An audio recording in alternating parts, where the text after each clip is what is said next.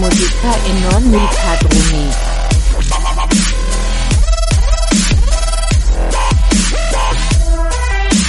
E fare musica. Pa pa pa. Re musica.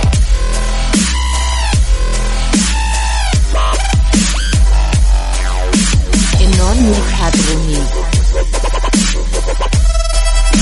E fare musica e non i padroni. Amici di Radio Sardegna Web, ben trovati per questa nuova puntata entusiasmantissima di Fare musica e non i padroni. Io sono sempre il vostro Eder Secci, qui al mio fianco c'è il nostro Davide Martello e davanti a noi il preziosissimo Massimo Salvao. Oggi è prezioso. Esatto. è sempre prezioso. il L'inestimabile. L'inestimabilissimo. Massimo Esatto. Salvato. Allora, ricordiamo i contatti, poi iniziamo. Esatto, sì, Partiamo sì. come sempre dalla mail Radio Sardegna Web, chiocciola csmwebmedia.com. Inviateci le, le richieste di dediche, perché Certo. facciamo anche dediche, poi dopo faremo un piccolo appunto, no? Sì. No? Oggi è una di quelle puntate, ad esempio. In cui vi accontenteremo. Esatto, esatto. Continuiamo con i contatti. Radio Sardegna Web è la nostra pagina Facebook, Radio Sardegna Web il nostro canale Instagram, ma abbiamo anche il gruppo Fare Musica e Noi noi Padroni. padroni. Mi raccomando, anche lì iscrivetevi, non c'è nulla da pagare, l'unica cosa che dovete pagare è la vostra anima, ma quello... Esattamente, e soprattutto c'è anche un piccolo form alla fine della pagina in cui ci cedete tutti i vostri averi, però Più o meno come dettaglio, Radio eh. Maria. No, Esatto. vabbè. quello, quello è altro, quello è altro. Radio Sardegna Web è pronta per darvi un assaggio di quello che è la musica e il retropalco. In questo caso andremo a trattare un genere musicale che è scomparso Esatto, probabilmente. sì, sì, Sì, dal web sicuramente. camuffato in mezzo a tutta l'immondizia che ci circonda, no? E non è un problema di nettezza urbana questa Non te lo so dire. Allora, definiamo immondizia. Eh, eh, è dura. Rischiamo Diciamo- di cadere nel polemico, vero? Sì, no, bello, cic- io penso che con questa puntata non potremo fare a meno di Eh, cadere sì, nel sì, polemico. sì. Sarà un po', un po' difficile. Non stiamo parlando del Bigfoot, stiamo parlando Bigfoot, non Big con la Allora- C. Stiamo parlando del rock italiano. Ecco, e iniziamo co- iniziano i problemi. Perché, Esatto, perché esatto. iniziano i problemi. Allora, il rock italiano, per come lo intendiamo noi, è quel rock che ha tirato fuori la testa negli anni 90. Esatto, circa. quando la New Wave l'ha un po' abbassata, oppure è arrivata alla sua fine naturale, diciamo, no? Esatto, e, e solitamente si tratta di band, di artisti che decidono di fare quel genere, quindi non è Esatto. il singolo uh, cantautore o altro. No, Anche se a giudicare da quello che esce, emerge da ad esempio YouTube, quando uno cerca rock italiano, si iniziano a vedere nomi che proprio di rock Eh, hanno già, abbiamo un serio problema con le categorie, Sì. purtroppo. Molto, molto, molto. Abbiamo cercato rock italiano, ma ho trovato Calcutta, che non c'entra un piffero con Abbiamo trovato anche Frankie High Energy, Sì. che noi stimiamo tantissimo, ma tutto è fuorché rock italiano. Eh, esatto, insomma, no? esatto. Dovremmo, dovremmo definire meglio appunto che cosa è rock e cosa non lo è. Per molti, ad esempio, Vasco Rossi è il rock italiano, così come Zucchero, anche Zucchero viene definito rock. Sì, anche in questo caso, lungi dall'entrare nella polemica, io direi sicuramente è musica italiana, sicuramente una venatura rock, magari in qualcosa che Vasco Rossi ha Ta- fatto. Tante, tante cose. C'è probabilmente o anche sicuramente, cioè se pensi ad album, eh, che ne so, il live epocale, Fronte del Palco, no? Bellissimo, ben suonato Ah, e ma quant'altro, certo, però- stiamo parlando d'altro, insomma. Ecco, cioè Eh. rock e forse questo è più pop rock, non so. Sì, sì. Pop non inteso nella musica glitterata, il tipico pop. Cioè, no, musica no. di fruizione popolare, di fruizione immediata, no? E quindi lì ci sta perfettamente una Gianna Nannini, ma ce ne stanno tantissime Sì, altre. sì, eh, Carmen. Consoli, anche Carmen è molto rock. Con un Sotto- piede nell'indie, anche Sì, lei. de- decisamente. Ecco, questo è il, forse la distinzione primaria che Sì. possiamo già fare. Quindi il rock italiano che noi andremo a trattare in questa puntata è un praticamente mostro di Loch Ness mai visto. Ho Sì. visto per pochissimo tempo, ci sono Esatto. qualche fotografia. Parliamo degli anni 90, insomma, vabbè, eh, facciamo anche già un esempio, noi Timoria, non si Eh. poteva non parlare dei Timoria, il gruppo che ha dato i Natali a Francesco Renga e a Omar Pedrini. Esattamente. Ok, Eh, Francesco Renga che adesso Qui è arrivata ci, la Pasqua. ci addolcisce, ci immelenza con la sua musica di melassa. Ok, ma prima era un rocker. La musica di Malassa. No, è vero, cioè lei, lei descritta abbastanza bene, che poi in effetti eh, ha una voce splendida. Sì, eh, innegabile. dire, Secondo me innegabili. nel panorama italiano tra le migliori. Sì, sì, decisamente. imbattute. Però è vero che associare quella voce a un genere o a un altro fa una differenza abissale. Ci puoi contare. Soprattutto nei gusti delle persone. Poi, Sì. in, eh, per ciò che riguarda il rock, eh, per quello che noi adesso stiamo definendo come rock italiano anni 90, con i Timoria ha fatto, ha fatto storia, ha fatto letteralmente storia del rock in Italia. E Di infatti. quel tipo di rock. E infatti. Chi ascoltiamo? Io direi che, tu- che è meglio che lo lanci tu. eh, parliamo proprio di loro. Eh, parliamo di Timoria, andiamo ad ascoltare Il Guerriero. Ascoltiamola.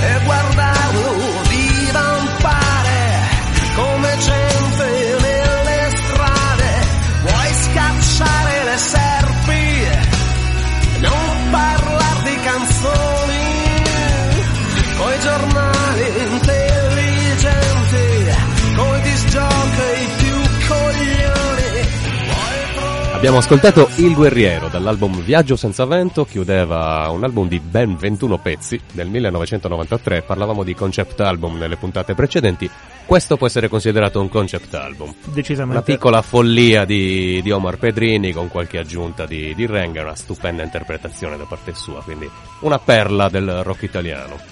Già, ehm, io tratterei l'argomento Timoria quasi con i guanti, perché poi Timoria hanno superato Renga come Secondo- attività. Nel senso. Anche come coerenza probabilmente, non lo so.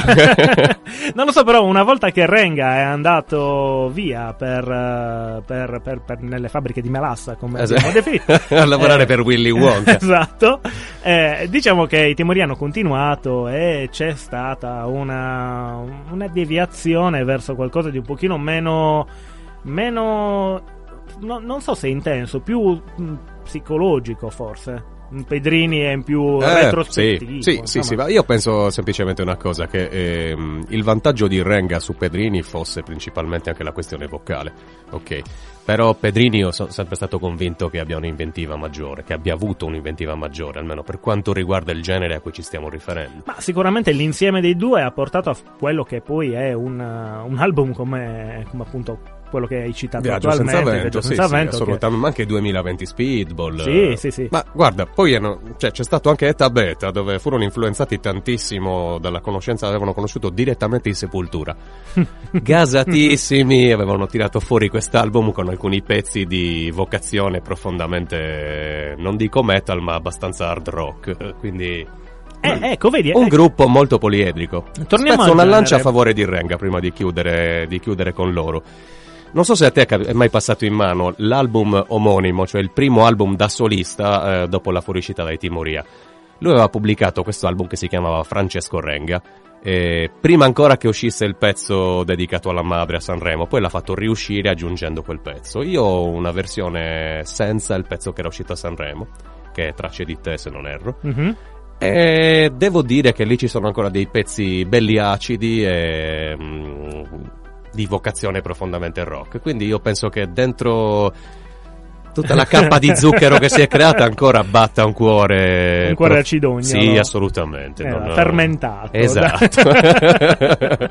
Bene, continuiamo, altrimenti diventa una puntata monotematica. Già, già, sembra. già, no, però um, prendo spunto dalle tue parole per andare a trattare il, il rock italiano secondo anche questo canone, quindi quello che è ciò che uno riesce a sentire perché viene messo in evidenza e quello che magari non passa proprio in primo piano ma che rientra perfettamente nel genere, no? Perché capita spesso che magari si- ci si faccia un'idea di quello che sia un genere in base a quelli sono i passaggi radiofonici o televisivi Sì. di, una, di un determinato periodo musicale, no? Quindi tu hai sentito molto spesso i Timoria, ti fai un'idea, perché i Timoria comunque sono, hanno avuto una marea di passaggi radiofonici, un'altra marea di passaggi televisivi, quando Sì. ancora MTV negli anni 90 faceva da padrona Video nella TV, music. video music. Eh, almeno Sì, qua in Italia avevamo effettivamente questo sì. vantaggio. Video music. Ecco, quindi riuscivi a sentire anche personaggi che effettivamente rientravano perfettamente in quel filone che ora Sì, stiamo trattando, ma chiaro. che magari non hanno avuto una, un exploit più, più grosso, no?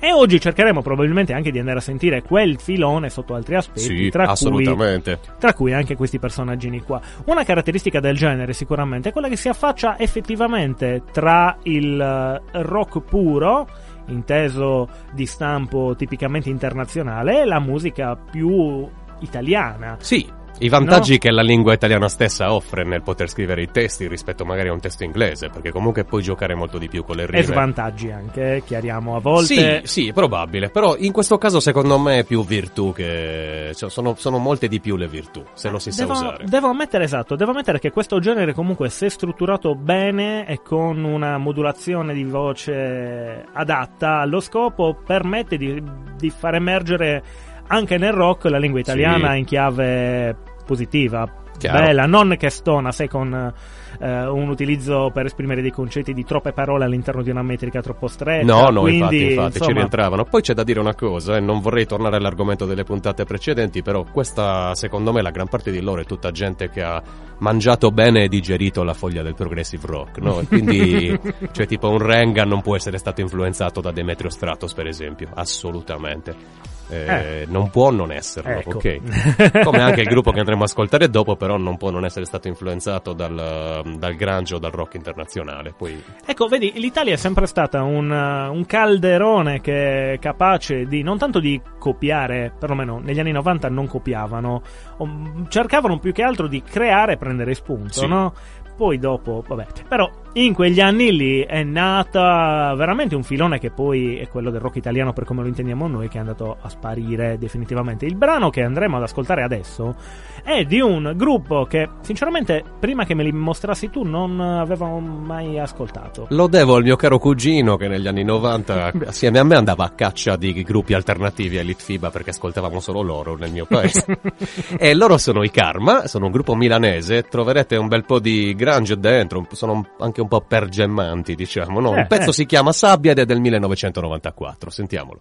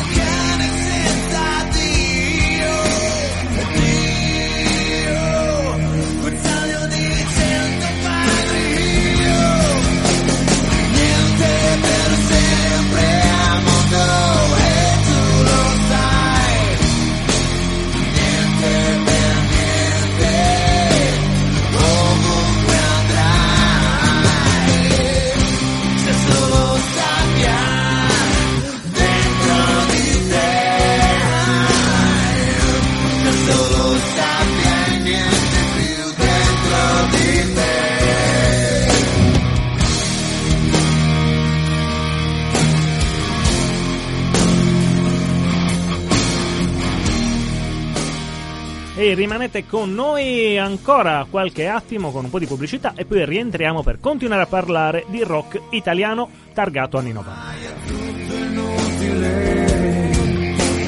Ora che tutto è troppo facile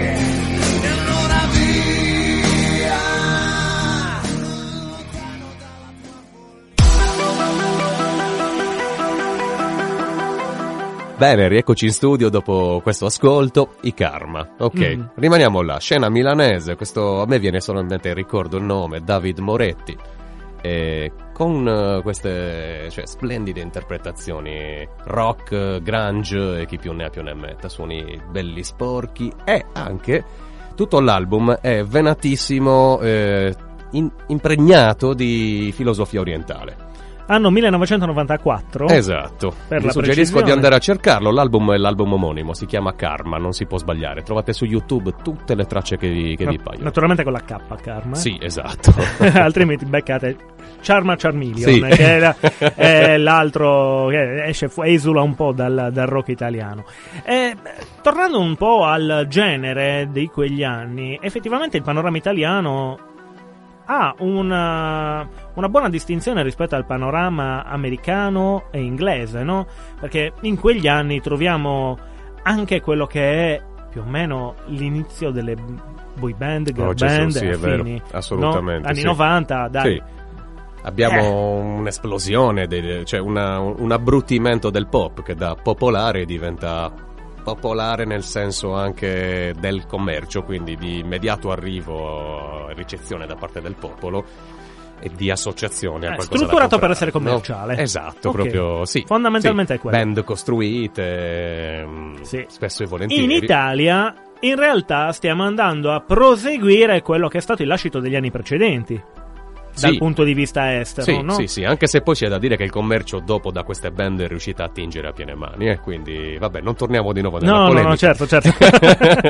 Però effettivamente possiamo dire che è un po' come se in Italia ci fossero gli strascichi, la frenata prima del cambio, Sì, no? sì. E noi siamo stati terreno di frenata. C'è da dire, guarda, abbiamo avuto una grandissima fortuna perché nel mentre c'erano delle personalità come Giovanni Lindo Ferretti con i suoi CCCP, come Gianni Maroccolo che era appena fuoriuscito dall'Itfiba e sono nate, sono nate fior fior di band grazie ai CSI per poi arrivare a Marlene Kunz eh, e quant'altro. Cioè, tutto il filone indie comunque è riuscito a tenere ancora After tantissimo. Hours? After Anche? Hours, assolutamente, certo. Il punto è uno solo. Quanto e perché eh, questo genere eh, che ora stiamo ascoltando sia andato a farsi benedire? Cioè, quando effettivamente è capitato il tracollo del genere? Cosa è successo? Io purtroppo devo muovere un'accusa. Eh, lo sapevo, io per Un'accusa detto, gigantesca Eh. a una band che io ho sempre adorato e mi ritrovo di nuovo in polemica. Secondo me l'inizio della fine non è chiaramente imputabile ai Litfiba, però diciamo che loro hanno contribuito probabilmente alla morte di questo genere. Il punto è che c'è un'evoluzione, un'evoluzione proprio forse dettata anche dall'estero e dal fatto che Sì. ci sia la necessità di una commercializzazione della musica più ampia. No? Forse Sì. degli interessi economici possono essere validi. Non che i Timoria non abbiano venduto, eh. No, chiariamo. per carità, guarda, dopo il Topo Grand Hotel, con il Topo Grand Hotel, per esempio, hanno fatto sicuramente delle vendite altissime, no? Poi CSI o gli After Hours nel filone indie, però indie prima veniva utilizzato come aggettivo per indicare una produzione indipendente, di conseguenza estranea dalle, delle etichette, dalle major, Sì, ma più legata a un'autoproduzione di qualità che potesse entrare in un mercato secondario sì. che poi alla fin fine aveva una diffusione tramite il passaparola o all'epoca comunque stiamo parlando di ancora inizio di cosa c'era Napster forse neanche Eh no, ma Napster alla fine cos'è? Eh, fine sì, 90 fine praticamente, 90 no? diciamo che eh, all'epoca c'era internet che stava iniziando a tirare fuori la testolina e ancora ci si passava la musica alla vecchia maniera quindi eh, lì era il circuito, Sì. lì erano le vendite, lì era il passaparola e ti faccio conoscere il gruppo, l'hai sentito questo, i- le cassette compilation e affini. Quindi È chiaro che quando poi la musica ha iniziato a divulgarsi, a diffondersi in maniera più, Eh sì, cioè, più insomma, sistematica, l'esigenza del mercato ha portato a creare qualcosa anche... la nicchia è piccola, se iniziamo a portarci dentro tutti, chiaramente poi si apre. Eh già, eh già. E è normale, è indie penso sia diventa alla fine sì, un, un decorso normale, no? Assolutamente. Della malattia, decisamente. Bene, quindi allora io non voglio dire chiaramente non ce l'ho con i Litfiba, continuo ad adorarli sempre, continuano a restare sempre il mio gruppo preferito. Ghigo monocorda. Ci ascoltiamo cosa facevano nel mentre i nostri Litfiba per tenere botta assieme a loro nel 93? Eh, cosa ascoltiamo? Dall'album Ascoltiamo... Terremoto? Eh, dimmi il nome. Bene.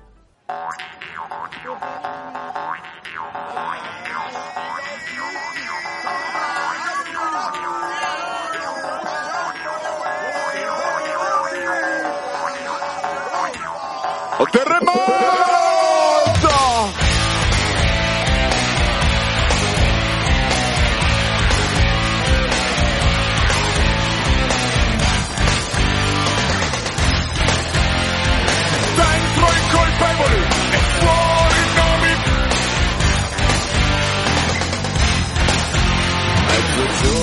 Di fuoco e sangue tra famiglie onorabili. Sul mercato canta il violino, la ballata dell'immunità.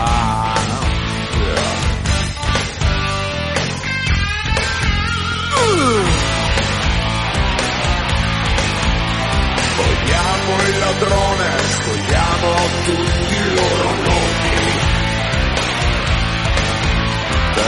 Terremoto ed eclissi al sole, le persiane che ascoltano. Abbandono da triste storia, ho paura ma e voglio da mangiare fiori e piombo. Sangue, sangue, erano secoli, secoli, secoli, secoli fa. O forse un attimo, un attimo, un attimo, un attimo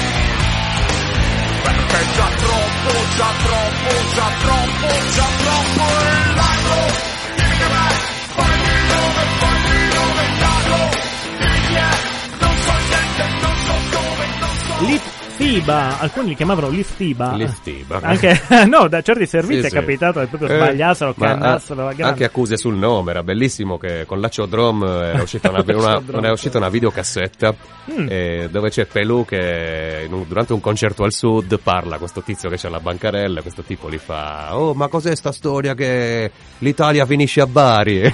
Litfiba, no? e lui si incazza, è una cazzata assurda.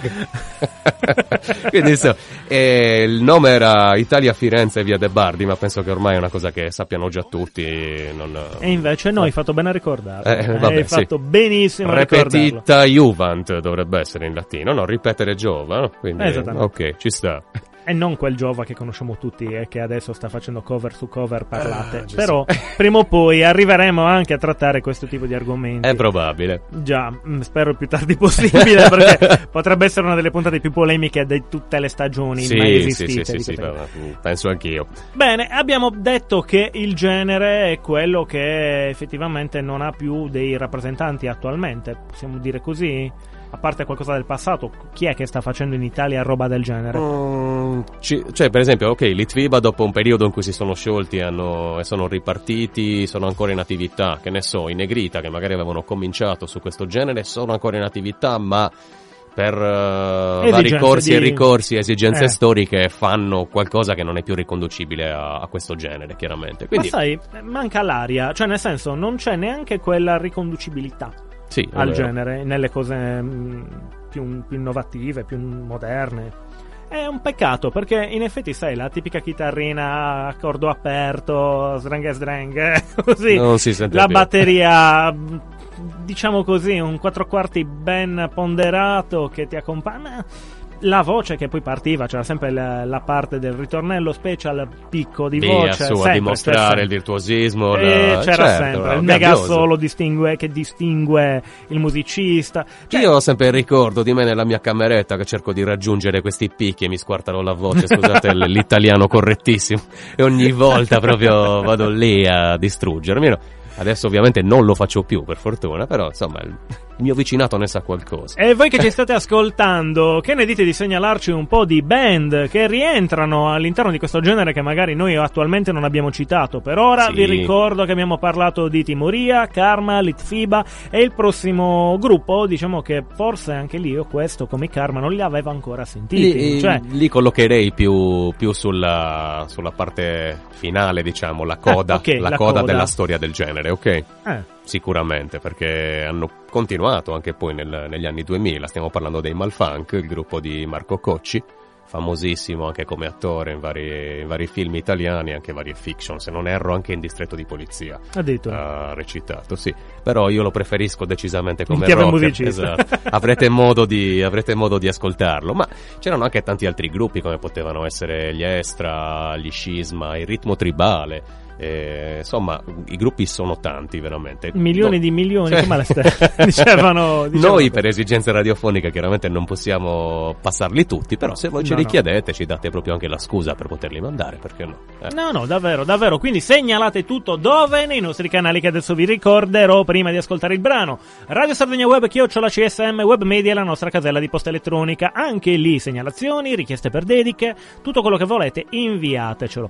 Poi abbiamo la nostra pagina Facebook Radio Sardegna Web, il nostro canale Instagram Radio Sardegna Web e il canale Telegram che prima non abbiamo citato. Esatto, radio, spazio, Sardegna, spazio, web. Inoltre, la nostra pagina, diciamo così, il nostro gruppo. Fare musica non i padroni, ragazzi. Cioè, insomma, eh, Iscrivetevi. iscrivetevi. Ho visto che stanno. Cioè, che qualcuno pubblica dei, dei video sulla pagina. Continuate, fate così, condividiamo, condividiamo un po' di musica, riportiamo a galla. Eh, qualcosa Il di cui passato parlare, musicale, il certo, futuro, il quello che passato, volete. tranquillamente. Basta che circoli musica Esatto, ma adesso cosa ci ascoltiamo? Davide, lo ascoltiamo, sì, ascoltiamo effettivamente i Malfunk. E... Federico, tu non stai bene. Proprio non stai bene.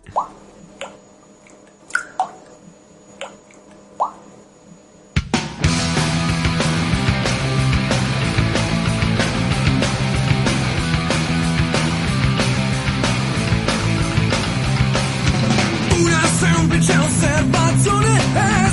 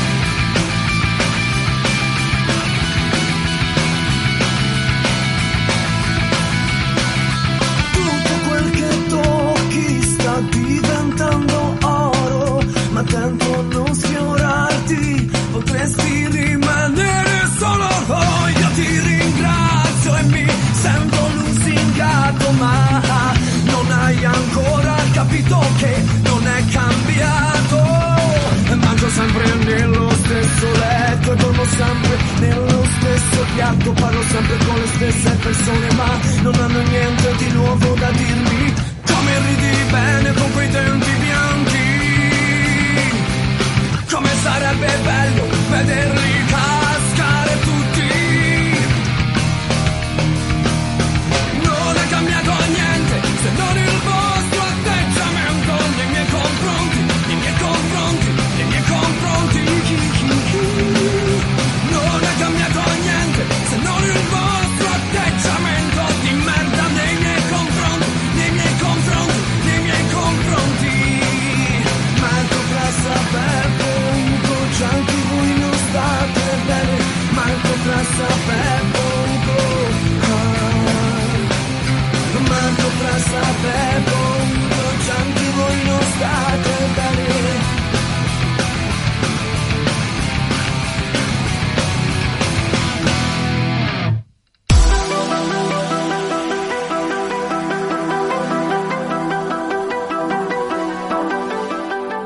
Bene, rieccoci in studio, ma prima di ritornare definitivamente, consigli per gli acquisti.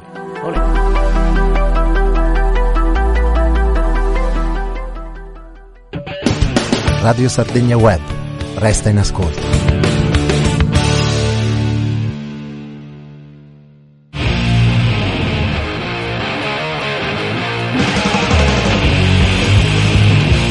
Inside Delta, un viaggio in lingua tedesca tra rock psichedelico, stoner, blues rock e tantissimo altro.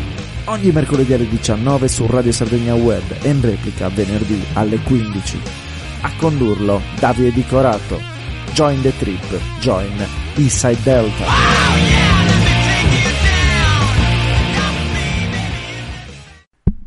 Ehi, ehi! Su Radio Sardegna Web c'è un programma tutto dedicato al blues, con interviste a personaggi, artisti e band del blues italiano, ma anche promozione artisti e band esteri. Tutto questo il martedì alle 22 proprio su Radio Sardegna Web. A condurlo ci sarò io, Massimo Salvao. Allora che faccio? Vi aspetto?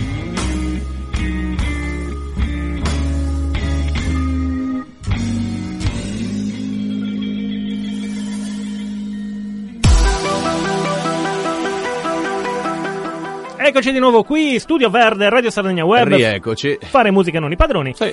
Siamo arrivati al momento tanto agognato da voi ascoltatori, no? Momento topico o utopico. Utopico, probabilmente sì. Distopico, eccetera, eccetera. No, dediche, dediche, dediche, dediche, la volontà vostra e la nostra Esatto. idea di mandare cose, gatti, topolini, insomma, quello che Tutto. volete noi lo manderemo.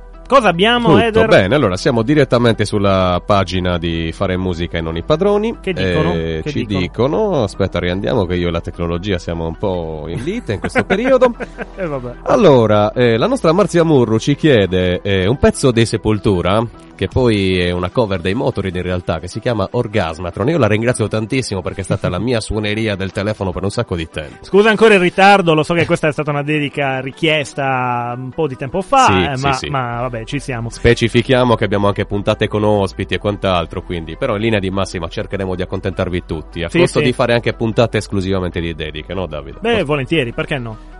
Poi, cosa Proseguiamo abbiamo? ancora. Allora, il pezzo è ancora richiesto da Marzia Murro. Questa volta si tratta di eh, Sonic Reducer dei Bad Boys. Ah, ah, eh, Ok. Marzia Murro.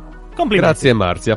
Eh, e poi, Beh, questo è fantastico. per questa- chiudere, il mio carissimo amico Gabriele Murgia, eh, al secolo Schindler, Poi- eh, no. ci chiede. Poi, poi faremo una puntata dedicata a lui per Esatto. capire il nome da Sì, eh, ecco. sicuramente ci chiede eh, un pezzo di 16 barre che si chiama The Planet. E allora, a parte che comunque io prima, adesso non vorrei dire, ma abbiamo visto un attimino la filmografia del, del signore che hai citato prima e che forse non ha fatto di solito Ah, polizia. è vero, è vero. Medicina Generale 2. Medicina 33 con Luciano Omber ha fatto Poi vabbè, possiamo citare anche i film con Marco Cocci, Ovo Sodo, L'ultimo bacio, quindi tutta roba che sicuramente io non vedrò.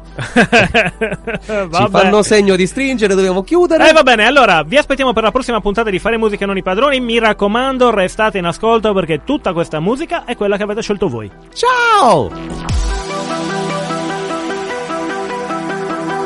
Fare musica e non i padroni.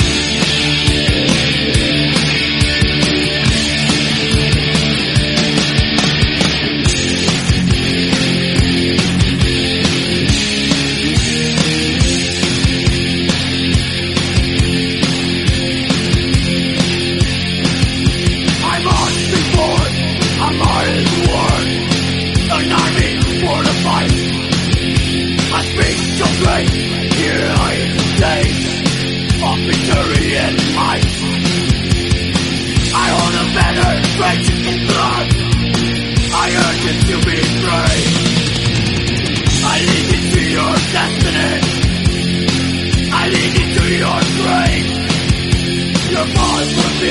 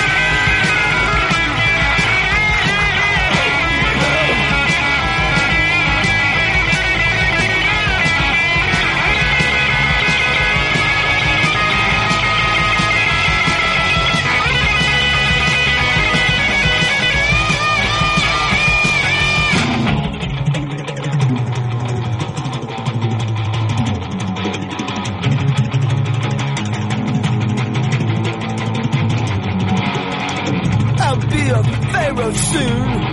Root from some cartoon. Things will be different there. The sun will rise from here. Then I'll be ten feet tall. And you'll be nothing at all. Yeah, I got my time machine. I got my electronic brain. Time to do so. Ain't no loser.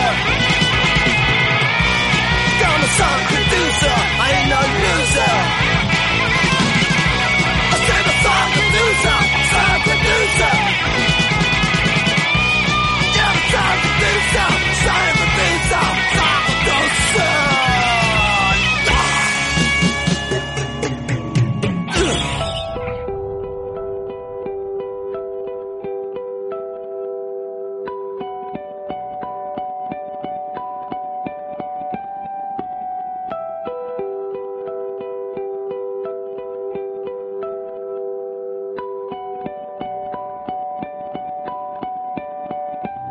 Portami più su fino a scomparire lungo il viaggio Lungo i fianchi di queste colline fino alle guance del ghiaccio. È impossibile il paesaggio, è immortale ciò che faccio È incredibile, stammi vicino e dai coraggio Che tutti gli altri ora si siedano Se combattono per cose in cui non credono Perché non sanno noi chi siamo e adesso devono Accecarsi con la luce ed è normale che ci temono E se parlo ancora sopra queste note È perché non trovo pace, mi dispiace Tutto tace, ste zone remote Perché viviamo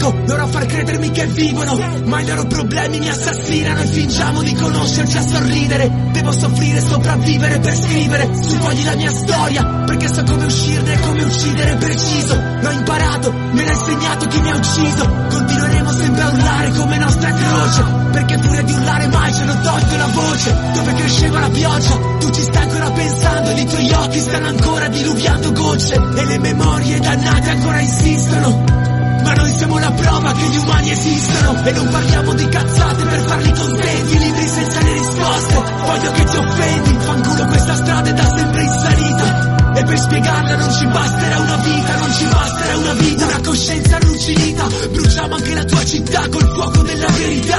In giro a spargere un vissuto A regalare sensazioni Che mai noi abbiamo ricevuto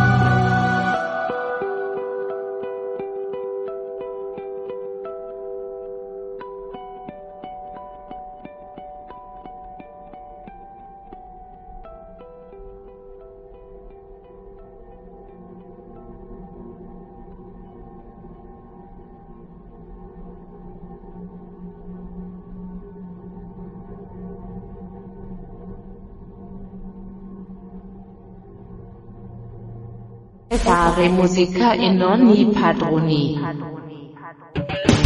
Radio Sardegna Web. Resta in ascolto.